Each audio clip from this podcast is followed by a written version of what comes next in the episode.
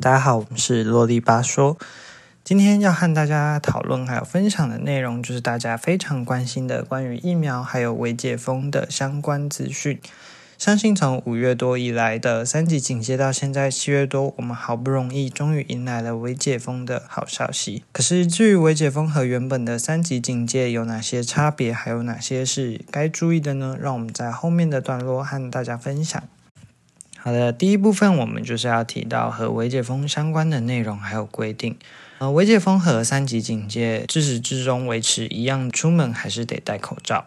开车的时候，车内如果有两个人，那两个人也都必须戴上口罩。而搭台铁和高铁，还是仍然在车厢内是禁止饮食的。再来，像是嗯，我自己在查资料的时候，我就看到可不可以去唱 KTV，很多人有这个疑问，像是酒吧、KTV 等等。以一个大学生来讲，这就是日常生活的消遣。毕竟你已经从五月关到现在，我自己也很想唱歌，所以大家最近都在用 WePlay 啊或全民 Party 在玩这些可以唱歌的东西。可是 KTV 现在还是没有开放，它仍然维持关闭到七月二十六号。那我们就等等看七月二十六号以后会不会有什么好消息。接下来就是关于旅游的部分，相信很多人。都对这部分感到很期待，也很想知道它的相关规定是什么。在微解封后是可以跟家人一起出游的，只要在遵守人数的管控跟控制之下，就是可以的。我们这边举例了几个，像是游乐设施，如力宝乐园，它最多就是可以容纳三万人；而六福村、九族文化村以及剑湖山，它最多就是一万两千人。而园区内的水域活动，原则上仍是不开放的。然后再来，像是可以去参加旅游团吗？嗯。这部分目前是允许国内九人以下，而这九个人里面包含了导游和领队，然后住宿是两个人一间，然后一人一张床或安排单人房为原则。不知道大家身边有没有很爱健身的人？如果有，那恭喜他们，健身房已经允许重新开放。虽然淋浴间仍暂停开放，而健身房内的器具仍是禁止混用，需使用个人器具，而且在每次使用后需要做到清洁以及消毒，继续做到落实防疫。不过，相信这对关在家里快两个月的大家来说，这也是一大福音，至少你可以上健身房去运动了。第一部分的最后，我想跟大家讨论的是关于全台内用的这个新闻。这个新闻我们在整理的时候，几乎是每天整理，每天都不一样。就是像前几天一开始的时候，它可能还有四五个县市是允许内用，然后到前两天我们在整理资料的时候，发现其实只剩下花莲以及外岛可以内用，然后到现在其实。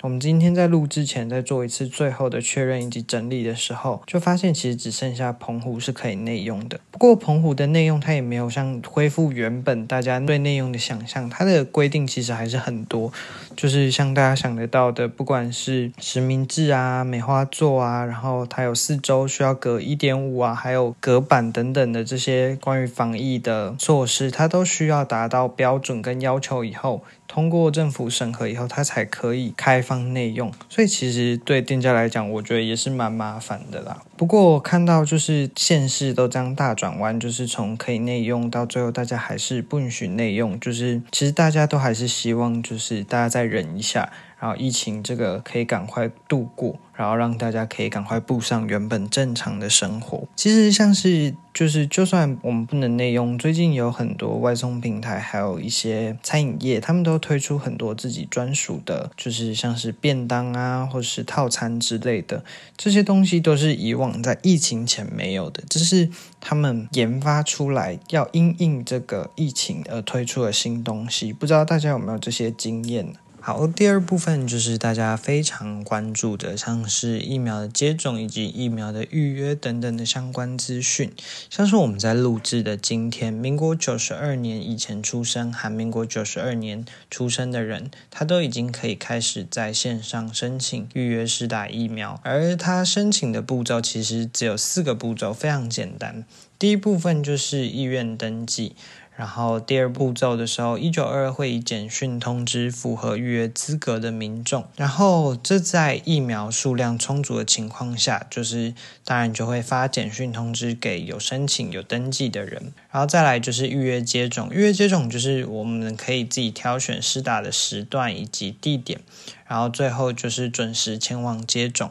如果没有到场的话，需要重新再预约。这部分大家可能要注意，就是像是今天虽然。平台出来以后，可是我周遭也蛮多朋友都已经申请，可是他还是可能就是太多人一次一起在申请，毕竟大家都很想打疫苗，所以可能会很累的。所以我今天我自己是还没申请，我也还没有时间去那个平台看一下他怎么操作。不过我朋友他们就是已经登记，他们都说是其实还 OK，就是都已经申请完，而且也很方便、很快速。而意愿登记其实非常简单，他只需要前往一九二的网站，然后他需要登记的资料有五个，第一个就是身份证或是居留证的号码，再来就是健保卡的号码，再就是你的手机号码。然后后面两个比较特别，一个是希望接种的行政区，还有希望接种的疫苗种类。这边特别提到，就是你可以选择自己想打的，像是目前它有可以选择像是 A Z 或是莫德纳，然后这些东西它都是可以再做修改的。就是如果你想有新的疫苗的种类，你有更换的意愿，你还是可以做修改。所以其实也不用担心说你今天申请你就一定就不能修改。再来下一个部分就是关于新冠疫苗。的很多问题，还有它的一些解释，是我们整理出来的。像是第一季跟第二季应该间隔多久？那如果隔很久再打，还有效吗？其实政府是建议隔八到十二周是比较适合，但就算隔了十六周，甚至是半年以后再施打，也不用担心会没有保护力。而下一个问题，我自己觉得是一个非常重要的问题，就是不同厂牌的新冠疫苗是可以混打的吗？答案是可以，可是先后顺序非常重要。你如果第一季打的是 A Z 疫苗，第二季可以继续打 A Z，或是你要选择打。莫德纳或 B N T 都可以，可是如果你第一季打的是莫德纳或是 B N T 的疫苗，第二季就必须打相同的疫苗，不能打 A Z。这边帮大家做一个比较简短的，就是假如我第一季打的是 A Z，我后面要打什么疫苗都 OK。可是第一季如果打的是莫德纳或是辉瑞，我之后就要打相同的疫苗，我不能打 A Z。OK，这样大家不知道大家清楚吗？就是这部分可能自己要清楚跟小心。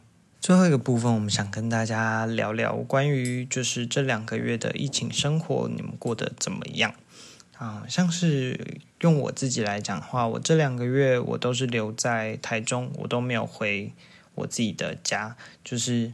我已经快两个月没有见到我的家人，这部分一开始我蛮不习惯的，可是到后来现在就是渐渐习惯，而且也蛮能适应现在这样一个人生活，然后就是一个人吃三餐啊，然后上班、工作等等之类的。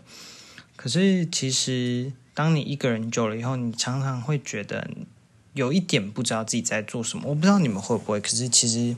我有时候会，然后我就需要做一下调试，然后或是每天看到新的关于疫情类的任何消息，我都会忽然紧张一下。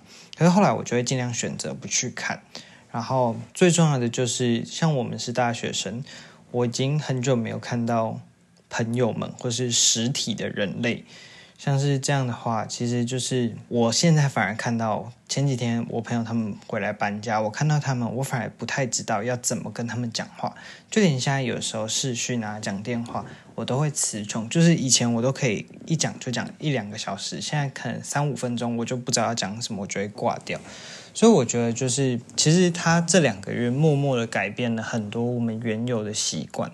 我不知道你们有没有哪些习惯是因为这样被改善，或是因为这样被迫必须被改善的？如果有，都可以跟我们分享。然后就是我不知道大家前几天有没有看 IG 上有一段就是关于在讲微解封的一个影片，他就是提醒大家说，就算是微解封，也还是不要出门。虽然很多人会觉得说，就是已经微解封，而且他们也没有做。不该做的事情，可是我个人还是认为，就是每个人尽一份心力，继续保护好自己，然后保护好周遭的人，好，继续先留在家里，再过一阵子，然后等一切都平稳顺利以后，等大家陆陆续续接种疫苗的覆盖率越来越高以后，我们可以更快速的回到原本的生活。所以希望大家可以就是好好度过这接下来的生活。不知道七月二十六号以后会不会就是恢复正常，或是可以解封更多的东西。好，今天的节目就到这边啦，谢谢大家。希望疫情可以赶快过，然后让我们赶快过回原本正常的生活。下一周同一时间，欢迎大家继续准时收听我们的啰里吧嗦。再见。